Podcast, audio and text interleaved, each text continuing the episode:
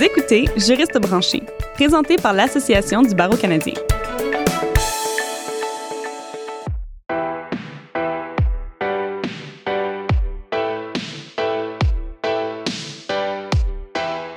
Bonjour et bienvenue à Juriste branché. Je suis votre animatrice, Catherine Provost. Cet épisode vous est présenté par la financière des avocates et avocats. Obtenez des conseils d'experts, des assurances et des investissements de qualité avec la financière des avocates et avocats. Comme ils sont à but non lucratif, vous obtiendrez une valeur exceptionnelle.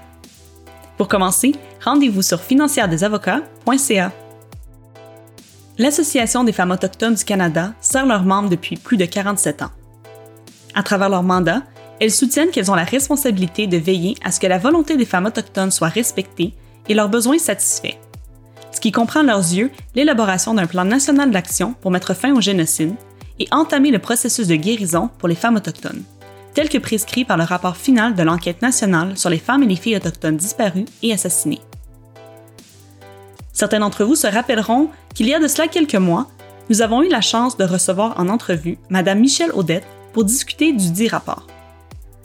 Si vous n'avez pas encore écouté cet épisode, je vous le recommande fortement avant ou après l'épisode d'aujourd'hui lequel portera plus précisément sur l'opinion et la réponse de l'Association des femmes autochtones du Canada au Plan national d'action 2021, publié le 3 juin 2021 et élaboré par un groupe de travail principalement composé de partenaires contributeurs de provinces et de territoires, en collaboration avec le Cercle national des familles et des survivants.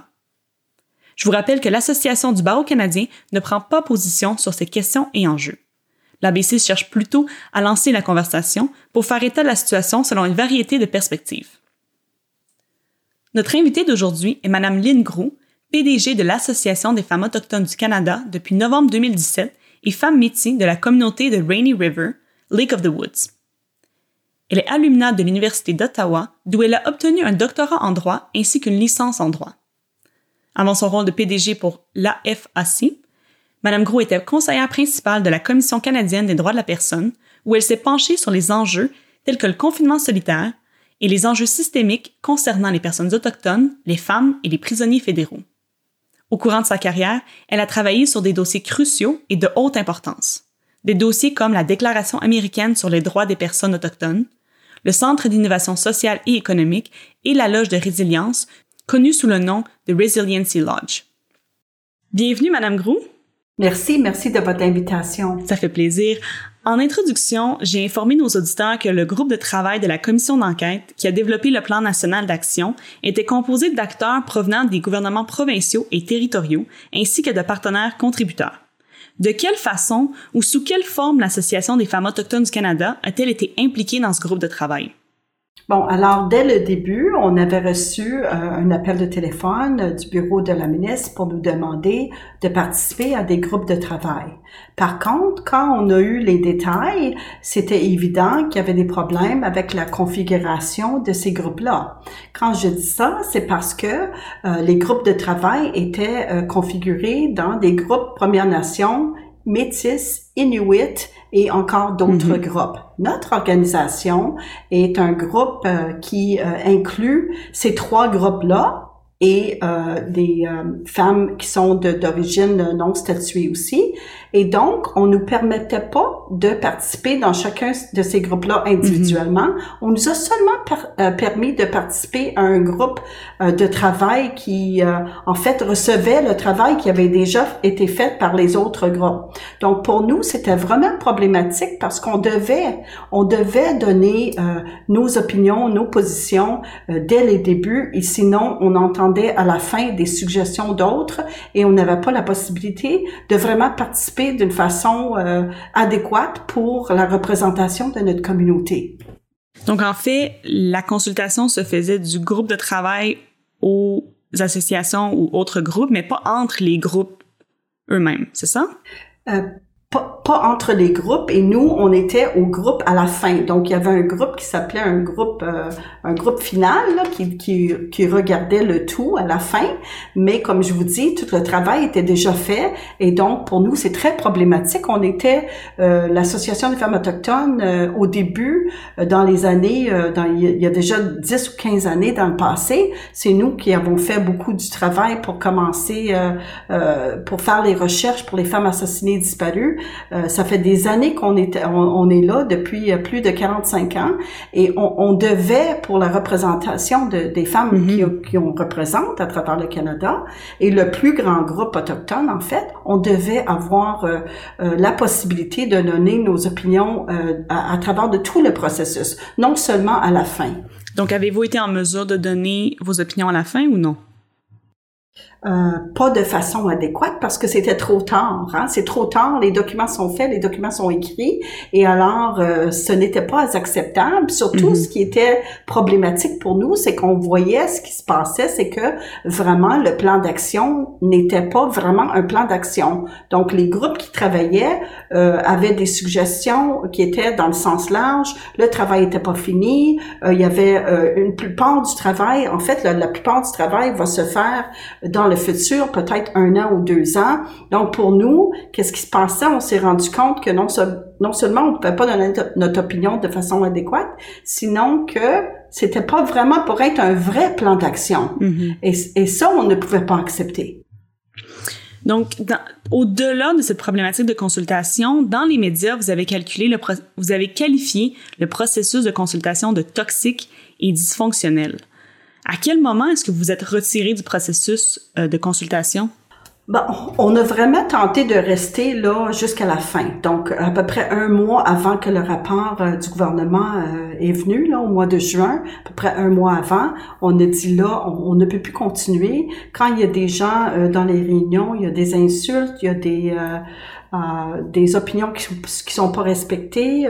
puis la présidente qui était dans ce groupe-là ne se sentait pas euh, écouter. Alors là, on ne pouvait pas continuer euh, dans cette ambiance euh, et puis on a décidé euh, de, de, se retirer, entre autres pour les autres raisons que j'ai mentionnées, mais entre autres parce qu'il y avait aussi un problème de, de dans le groupe de travail, là, de mm-hmm. respect, de manque de respect. Êtes-vous au courant d'autres organisations autochtones qui se seront qui se seraient retirées du processus pour les mêmes raisons?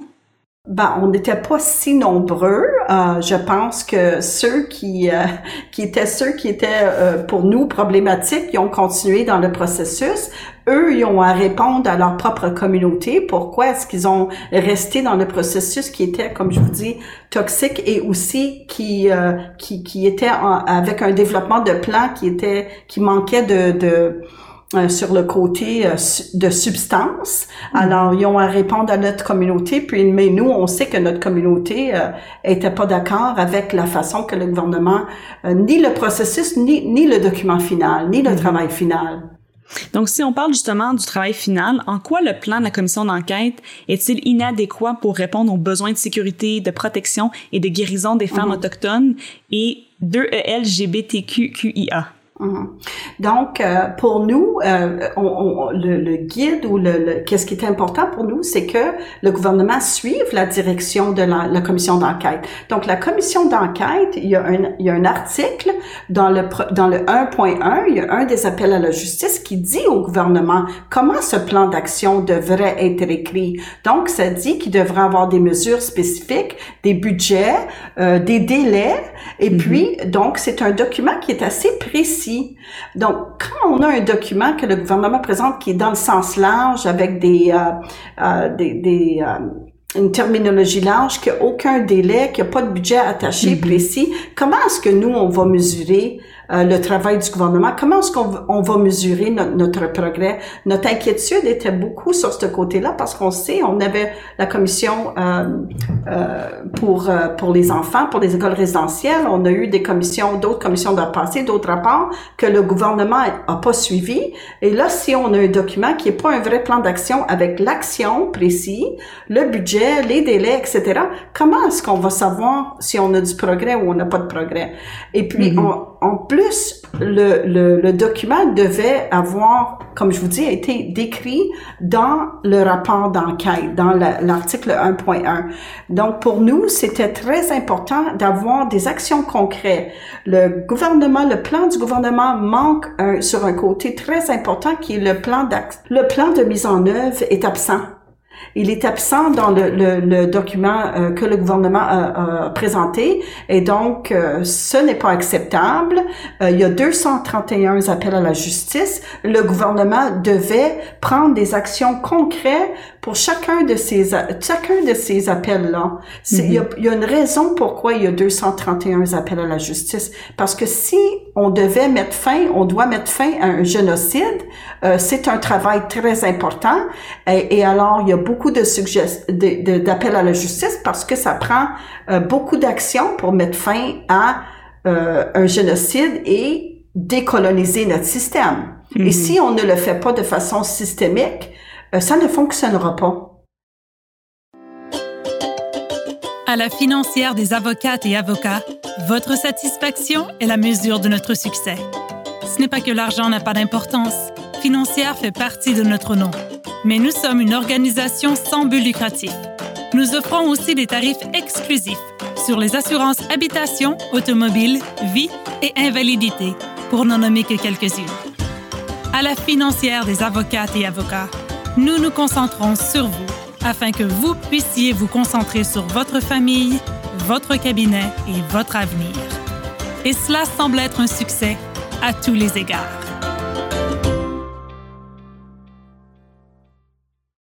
Donc, si on parle de votre plan euh, que vous avez rédigé rapidement, vous l'avez sorti euh, en même temps que, que le plan du gouvernement, comment votre plan corrige-t-il ces lacunes? Ben nous, on a fait un plan que euh, par, par des femmes autochtones pour des femmes autochtones, on a pris les 231 appels à la justice, on a pris euh, des actions concrètes, donc on a fait une liste, on a une table, un tableau en arrière, qui a une liste d'activités concrètes. À côté, on a mis euh, les appels de la justice, on a mis un budget de chacun et on a mhm. mis qui qui dans l'organisation serait responsable. Donc on a fait on a fait un vrai plan d'action qui est concret c'est cela qu'on aurait voulu voir euh, du côté du gouvernement, qu'on n'a pas on n'a pas eu ce résultat-là, même si euh, deux ans déjà avaient passé depuis que l'enquête avait avait préparé et avait mis leur euh, le, rapport avait avait mis le rapport là en, juin. Il y a déjà mm-hmm. deux ans. Donc en soi, votre plan est beaucoup plus précis. Exactement, comme par exemple, on dit qu'on va établir des centres de guérison, des centres de résilience, et puis on a déjà pris des actions concrètes, on va continuer à les prendre. On a mis un plan, un plan d'action avec assez de détails. On se trouve euh, des façons d'aller chercher les fonds qu'on a besoin pour le faire. Alors c'est très très concret. On demande quand même au gouvernement là de nous aider dans notre plan aussi là. On laisse pas de côté le gouvernement. Ils ont, ils ont une obligation fiduciaire. Les femmes autochtones ont des droits, des droits inhérents, des droits constitutionnels, euh, des droits de la sécurité de la personne ils doivent euh, ils doivent nous aider aussi, mais par contre, on a dit, on n'attend plus, nous, on va prendre nos actions. Si le gouvernement prend encore une autre année ou deux à prendre des actions, nous, on va les prendre euh, avec notre communauté et la communauté plus large euh, aussi, parce qu'il y a des donations qui peuvent se faire, il y a des façons d'arriver à faire nos activités euh, si on n'a pas le soutien adéquat du gouvernement fédéral. Mm-hmm. Également, votre plan indique que votre approche est holistique, qu'elle est décolonisée et qu'elle tient compte des traumatismes subis. Qu'est-ce que ça veut dire?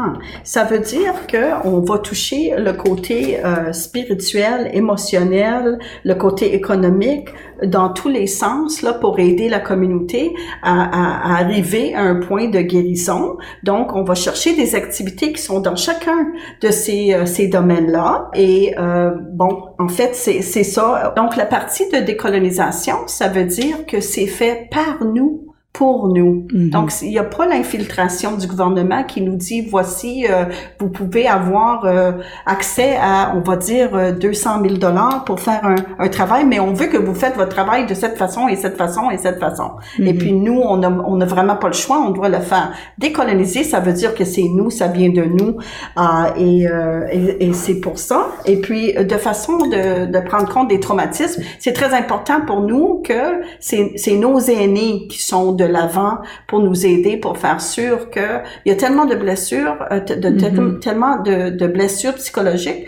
que souvent on peut, on peut par exemple faire un projet ou faire quelque chose, puis on se rend pas compte que vraiment on n'a pas pris une telle chose en considération. Donc c'est c'est avec l'aide de nos aînés qu'on réussit à faire sûr que nos projets et ce qu'on fait euh, euh, ne causent pas de, de plus de traumatisme à la communauté. Là.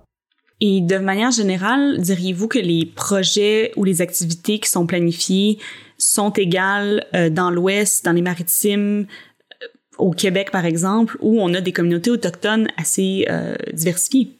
Oui, c'est important aussi de regarder ces, ces distinctions. C'est très, très important. Donc, il y a des programmes qui se font dans l'Ouest qui seraient pas euh, nécessairement les mêmes que, que le Québec. Alors, euh, l'Association des femmes autochtones, on a des, euh, des organisations dans tous les provinces et territoires à travers le Canada. Donc, c'est avec nos partenaires dans les provinces qu'on qu'on fait notre travail, qu'on réalise notre travail.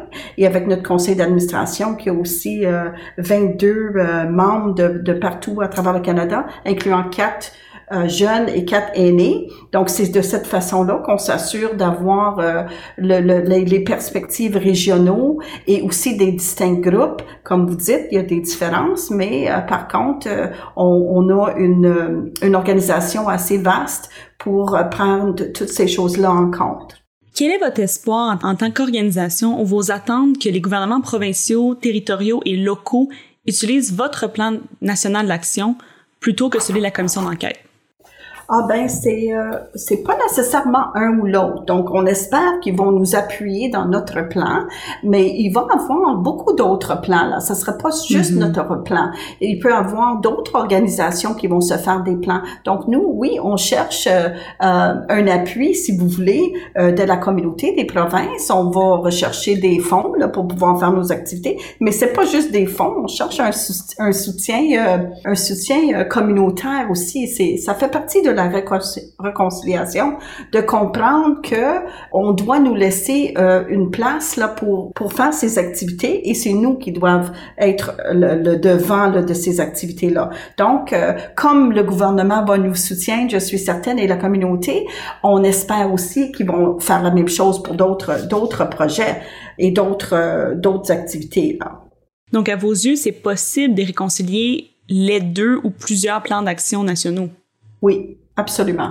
On doit travailler, c'est, un génocide, hein? On doit travailler la communauté, c'est, puis c'est ça une réconciliation. C'est de trouver des façons de travailler ensemble, même si nous, on a dit, on veut plus suivre votre chemin, de ce chemin-là, mais ça veut pas mhm. dire qu'on on, on, abandonne tout euh, tout le temps. On a quand même des communications, on a des, des euh, mais cette cette façon-là, on serait pas d'accord avec. Laissez-nous notre notre liberté d'aller euh, trouver une autre solution pour nous, mais ça veut pas dire qu'on est complètement opposé là à d'autres d'autres choses non plus là.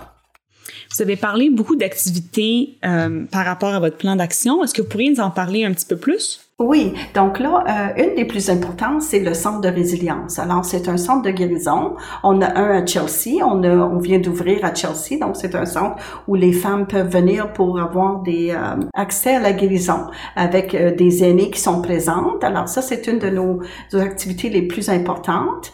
ensuite, on a une campagne aussi de pour une campagne de sensibilisation.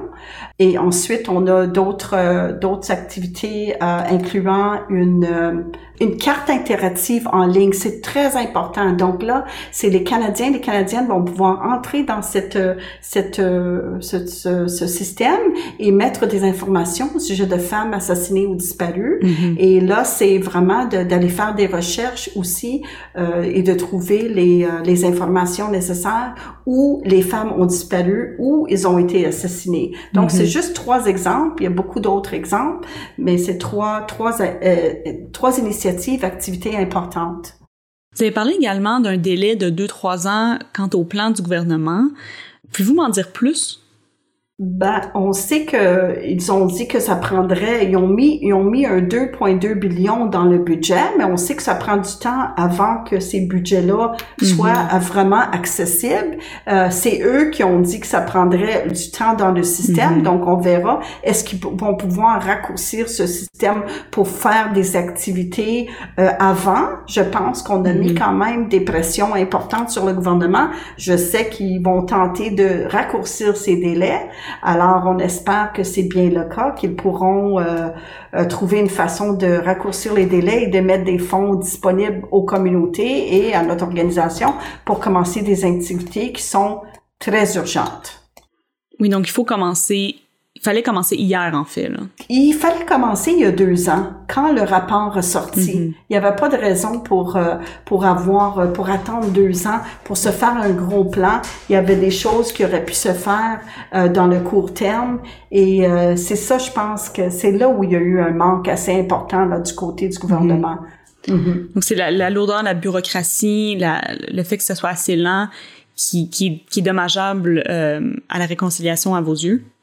Oui, c'est le manque de, volonté politique un peu aussi, hein, parce que quand le gouvernement veut euh, se déplacer veut faire euh, des activités, ils, le font. On l'a vu durant le temps du COVID. On a vu une mobilisation euh, très importante de ressources. Alors pourquoi est-ce que ça pourrait pas être, ça aurait pas pu être fait pour les femmes autochtones avec une conclusion, un rapport de plus de 1000 pages et avec des conclusions de génocide, il aurait dû avoir un mouvement plus rapide. Euh, et alors, euh, on se retrouve deux ans plus tard avec juste un plan d'action qui a été fait. Euh, je ne veux pas dire bric-à-brac, mais je pense que c'est bric-à-brac. Mhm. Euh, parce que c'est le, le rapport, on, se retrouve avec un plan d'action qui est même pas un plan d'action. Hein? Oui, et pensez-vous que cette mobilisation va maintenant se faire avec les tristes nouvelles des écoles résidentielles qui sont dans, dans, dans l'actualité présentement? Ben, on espère toujours qu'on va avoir un changement. C'est un changement de décolonisation, un changement transformationnel, une réconciliation, euh, une pression assez importante pour que le gouvernement prenne ces actions-là. Je pense qu'on a vu euh, quelque chose qui s'est passé avec euh, la trouvaille là, de, de euh, les corps d'enfants. Et, alors, c'est peut-être euh, ce qu'il fallait, une pression, une très, très grande pression pour qu'un changement fondamental euh, puisse arriver au Canada parce qu'on a des rapports après rapport après rapport. On n'a pas les changements qu'on a besoin. Donc là, est-ce que ça peut arriver? On a un espoir que oui. Parce que c'est c'est tellement grave, c'est tellement sérieux. On a les Nations Unies, on a peut-être des charges criminelles. euh, donc là, il faut. Puis les deux choses sont- ne sont pas disconnectées. Là, la, la situation des femmes a disparu et les enfants, c'est pas disconnecté. Mhm. Hein, les femmes qui se retrouvent dans des situations vulnérables, les femmes autochtones, pourquoi? C'est dans Mhm. le rapport euh, que les causes, euh, les causes fondamentales et systémiques, ça vient de justement des écoles résidentielles. Les deux Mhm. choses, ils se, ils se, se Vont main rejoignent. dans la main, oui. Oui, oui. Nous allons inviter nos auditeurs à aller lire votre plan d'action, à aller explorer votre site web. Mais avant de quitter, avez-vous un mot de la fin ou avez-vous euh, des commentaires supplémentaires euh, à notre auditoire? Hmm.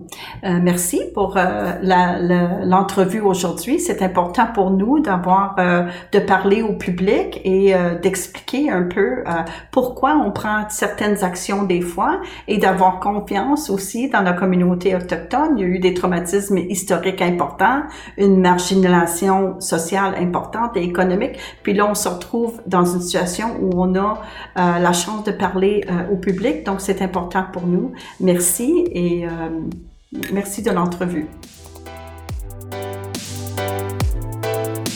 Un grand merci, Madame Grou, de votre participation à Juriste branché.